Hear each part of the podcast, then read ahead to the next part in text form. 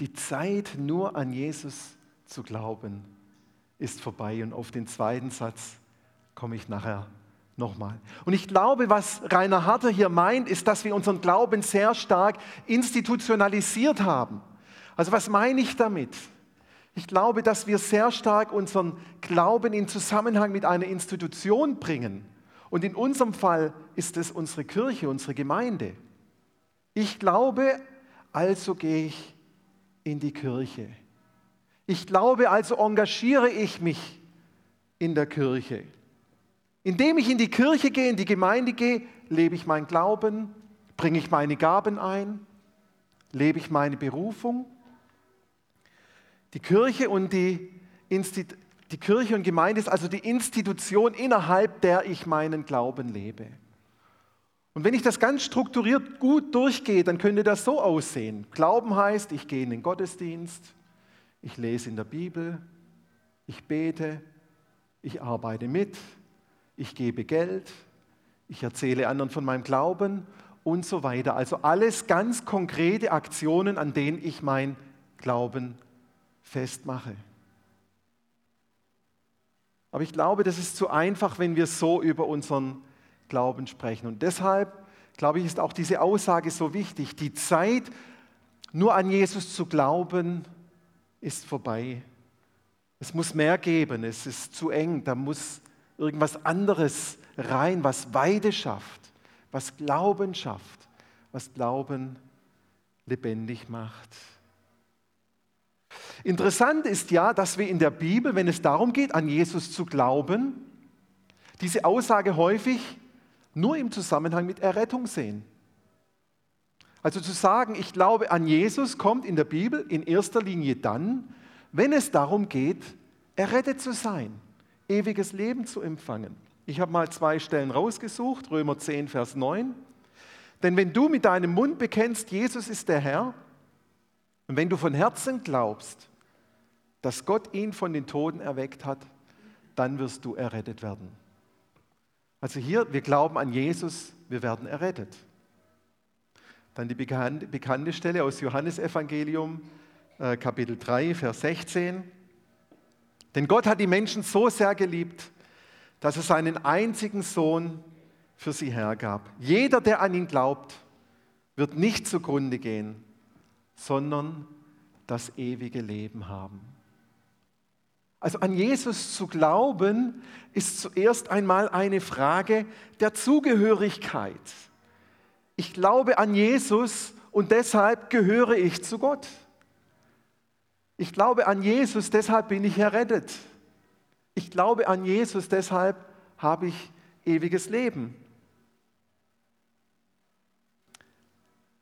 Was stand als zweiten Satz auf dem Buch auf der Rückseite? Schauen wir uns das nochmal an. Der erste Satz, die Zeit nur an Jesus zu glauben, ist vorbei. Jetzt brauchen wir das nächste Bild. Jetzt ist die Zeit nachzufolgen. Jetzt ist die Zeit nachzufolgen. Und ich glaube, ganz oft haben wir diese beiden Dinge getrennt. Ja, ich glaube an Jesus und ich gehöre zu Gott, ich bin Christ. Aber dass das Auswirkungen hat auf meinen Alltag, darauf, wie ich mein Leben gestalte, wie ich Entscheidungen treffe, das haben wir manchmal vergessen. Und so gibt es im Glauben, im Glauben einen zweiten Zustand, den ich gerne heute Morgen mal genauer anschauen möchte, den ich nennen möchte, dieser Zustand in Christus sein. In Christus sein. An Jesus zu glauben ist eine Sache, aber ihm nachzufolgen, in ihm zu sein, mit ihm verbunden zu sein, das ist nochmal eine ganz andere Sache. Und das drückt sich am stärksten eben in dieser Aussage, in Christus zu sein, aus. Jesus hat im Johannesevangelium gebetet, als er kurz vor seiner ähm, Kreuzigung war, dieses lange Gebet in Johannes Kapitel 17. Und da sagt er, sie alle sollen eins sein, genauso wie du, Vater, mit mir eins bist.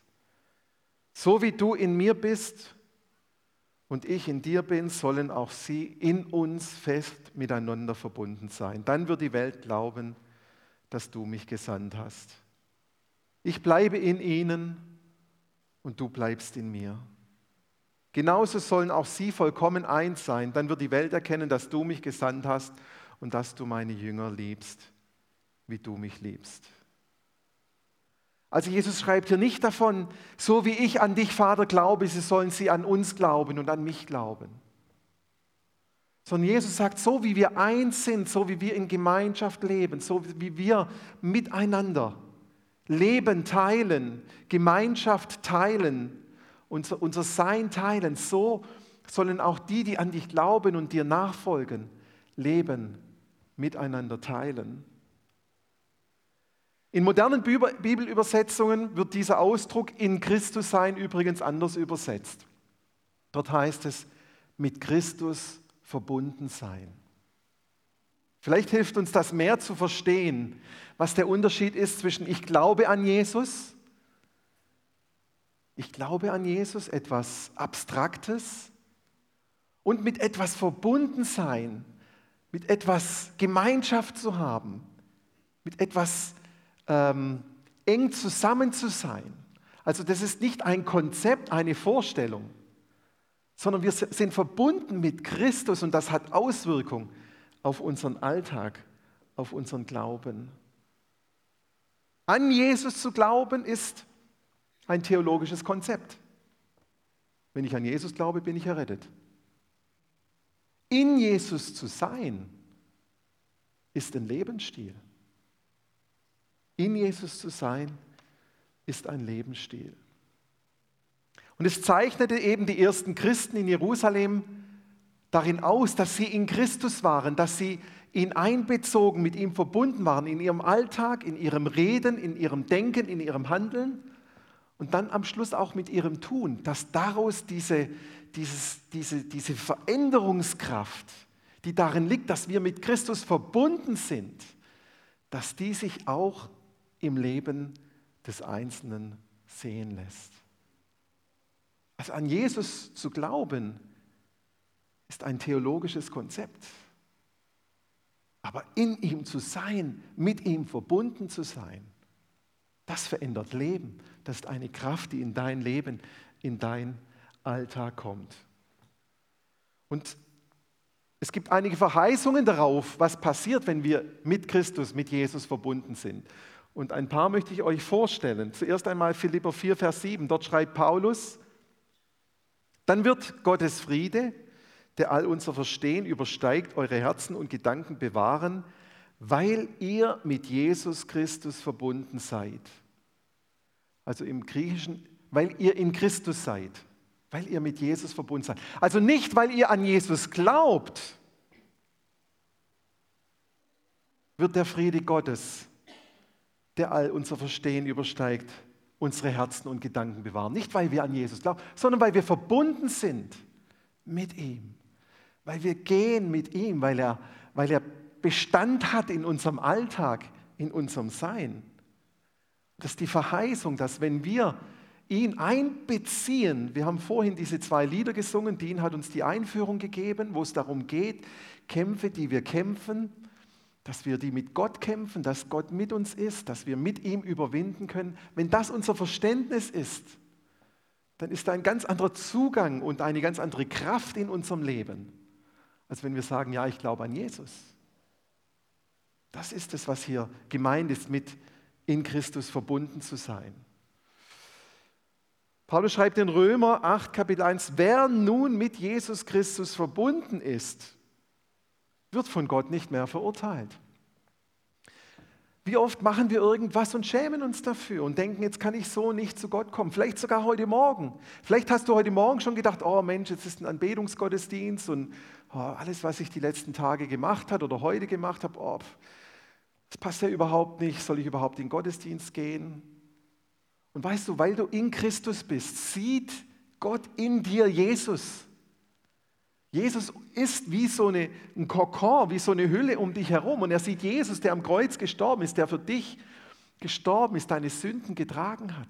Das heißt es, wenn wir mit Christus verbunden sind. Da ist keine Verdammnis mehr. Wir werden nicht mehr verurteilt. Gut, dass du da bist. Gut, dass wir nicht selbst irgendetwas Gott beweisen müssen, sondern dass wir in Christus sind, mit ihm verbunden und Gott in uns Christus sieht. Und das dritte noch in dem Brief an die Thessalonicher. Dank Gott, ganz gleich wie eure Lebensumstände auch sein mögen. All das erwartet Gott von euch. Und weil ihr mit Jesus Christus verbunden seid, wird es euch auch möglich sein. Also nicht, weil wir an Jesus glauben, wird es möglich sein, sondern weil wir mit ihm verbunden sind oder im Griechischen nochmal, weil wir in Christus Jesus sind, weil er Teil von uns ist, wir Teil von ihm, weil wir eingebettet sind in ihm, er ist dieser Konkord um uns herum. Deshalb dürfen wir in allem dankbar sein und Gott vertrauen, dass die Dinge gut kommen, weil er es machen kann und machen wird. Das ist die Verheißung davon, wenn wir mit Jesus verbunden sind. Wenn wir mit Jesus verbunden sind. Deshalb schreibt Rainer Harder, die Zeit, nur an Jesus zu glauben, ist vorbei. Jetzt ist die Zeit nachzufolgen. Die Zeit, nur an Jesus zu glauben, ist vorbei. Es reicht nicht mehr und wir spüren das ja selber in diesen bewegenden zwei, drei Jahren, die hinter uns liegen. Wie Dinge, die wir für gegeben und fest erachtet haben, wie die ins Wanken kommen und zerbrechen und Unsicherheit auslöst. Wenn ich an Jesus glaube, ja, dann bin ich errettet, dann bin ich Christ. Aber was wirklich Kraft gibt, ist, verbunden zu sein mit ihm in Jesus Christus zu sein. Das ist es, was uns stark macht, was uns Hoffnung gibt, was uns dankbar sein lässt, was uns auch eine Stabilität gibt in diesen Zeiten der Unsicherheit. Was bedeutet das jetzt ganz konkret für dich? Ich glaube, dass wir uns das immer wieder bewusst machen müssen, dass wir immer wieder eine Entscheidung treffen, Jesus nachzufolgen. Immer wieder eine Entscheidung treffen, verbunden zu sein mit ihm. Die Zeit, nur an ihn zu glauben, ist vorbei. Es reicht nicht. Da gibt es noch so viel mehr. Aber dieses so viel mehr kommt erst mit dieser Entscheidung auch wirklich das tagtäglich mit einzubeziehen. Und manchmal geht es leichter, manchmal fällt es uns schwerer, manchmal geht es, ähm, ist es easy, manchmal, ja, manchmal kämpfen wir damit. Aber dass man immer wieder sich aufmacht zu Jesus hin, auf Jesus zu.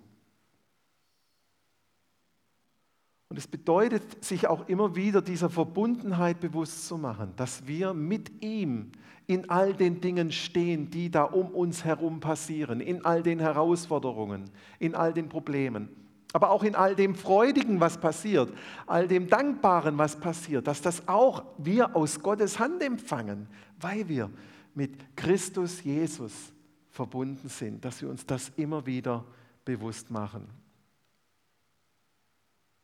Und jetzt heute haben wir so diesen speziellen Gottesdienst, Gebets- und Anbetungsgottesdienst. Und es braucht immer wieder Zeiten, wo wir innehalten und wo wir uns dieser Dinge, dieser Zusammenhänge verge vergegenwärtigen und uns bewusst machen, ja, Jesus, stimmt. Komm du mehr in meinen Alltag, komm du mehr in das, was mich beschäftigt. Nimm mich, führe mich, leite mich. Dass wir uns immer wieder Zeiten rausnehmen, wo wir hinhören können auf Gott wo wir, wo wir einfach die Zeit haben, ja, uns, uns Gott auszuliefern, dass er zu uns reden kann. Das kann heute Morgen passieren. Wir haben in der Cafeteria zwei Gebetsstationen für Segnung und für Heilung. Wenn du für einen dieser Bereiche ähm, für dich beten lassen möchtest, bist du eingeladen, dahin zu gehen. Ein Freund von mir, der Gottfried Bühler, der hat zu mir immer gesagt, wenn gesegnet wird, Kopf hinhalten. Ja? Das war so seine Devise. Also, wenn gesegnet wird, Kopf hinhalten. Wir haben hier vorne eine Abendmahlstation, die Simon Kigosi wird hier sein, sie wird das Abendmahl austeilen an euch. Auch hier, ihr könnt gerne miteinander kommen, du kannst alleine kommen, ähm, könnt gerne als, als Gruppe dann auch nach vorne kommen. Also nachher wird es hier ein bisschen, bisschen Bewegung reinkommen. Und hinten, da müsstet ihr vielleicht, wenn ihr da sitzt, einmal ein bisschen frei machen. Da haben wir diese Stellwand, wo wir für unsere Missionare beten. Äh, oder ihr stellt die Stellwand einfach kurz woanders hin. Wenn du sagst, Mensch, ich möchte eher in die Fürbitte gehen und ich möchte für, für Leute und für Dinge konkret beten, dann hast du dort einiges, was du lesen kannst, Gebetsanliegen und kannst dort für die Missionare von uns, äh, kannst du dort beten.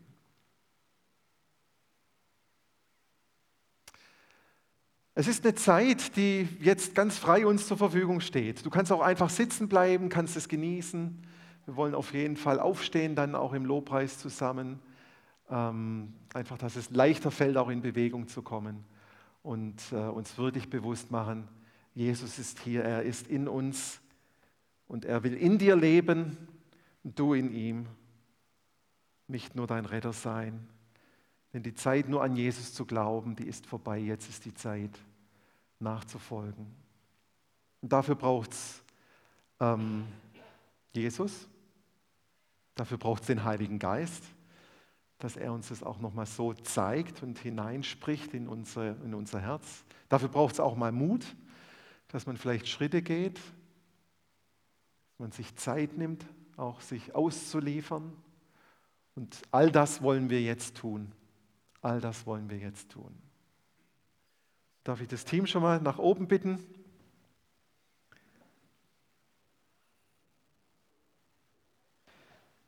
Und denk daran, dass wir auch ähm,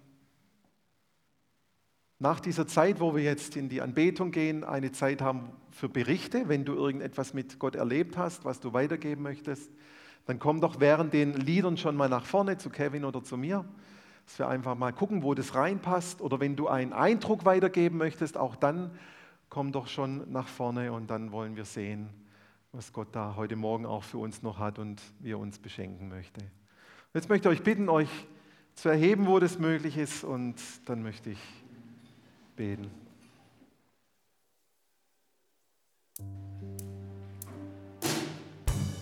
Ja. Ja. Ich bete noch. So informell ist das bei uns. Ganz easy, ganz easy. Herr Jesus, ich danke, Herr, dass du heute Morgen da bist. Dass wir uns aufmachen dürfen dir entgegen in dein Herz.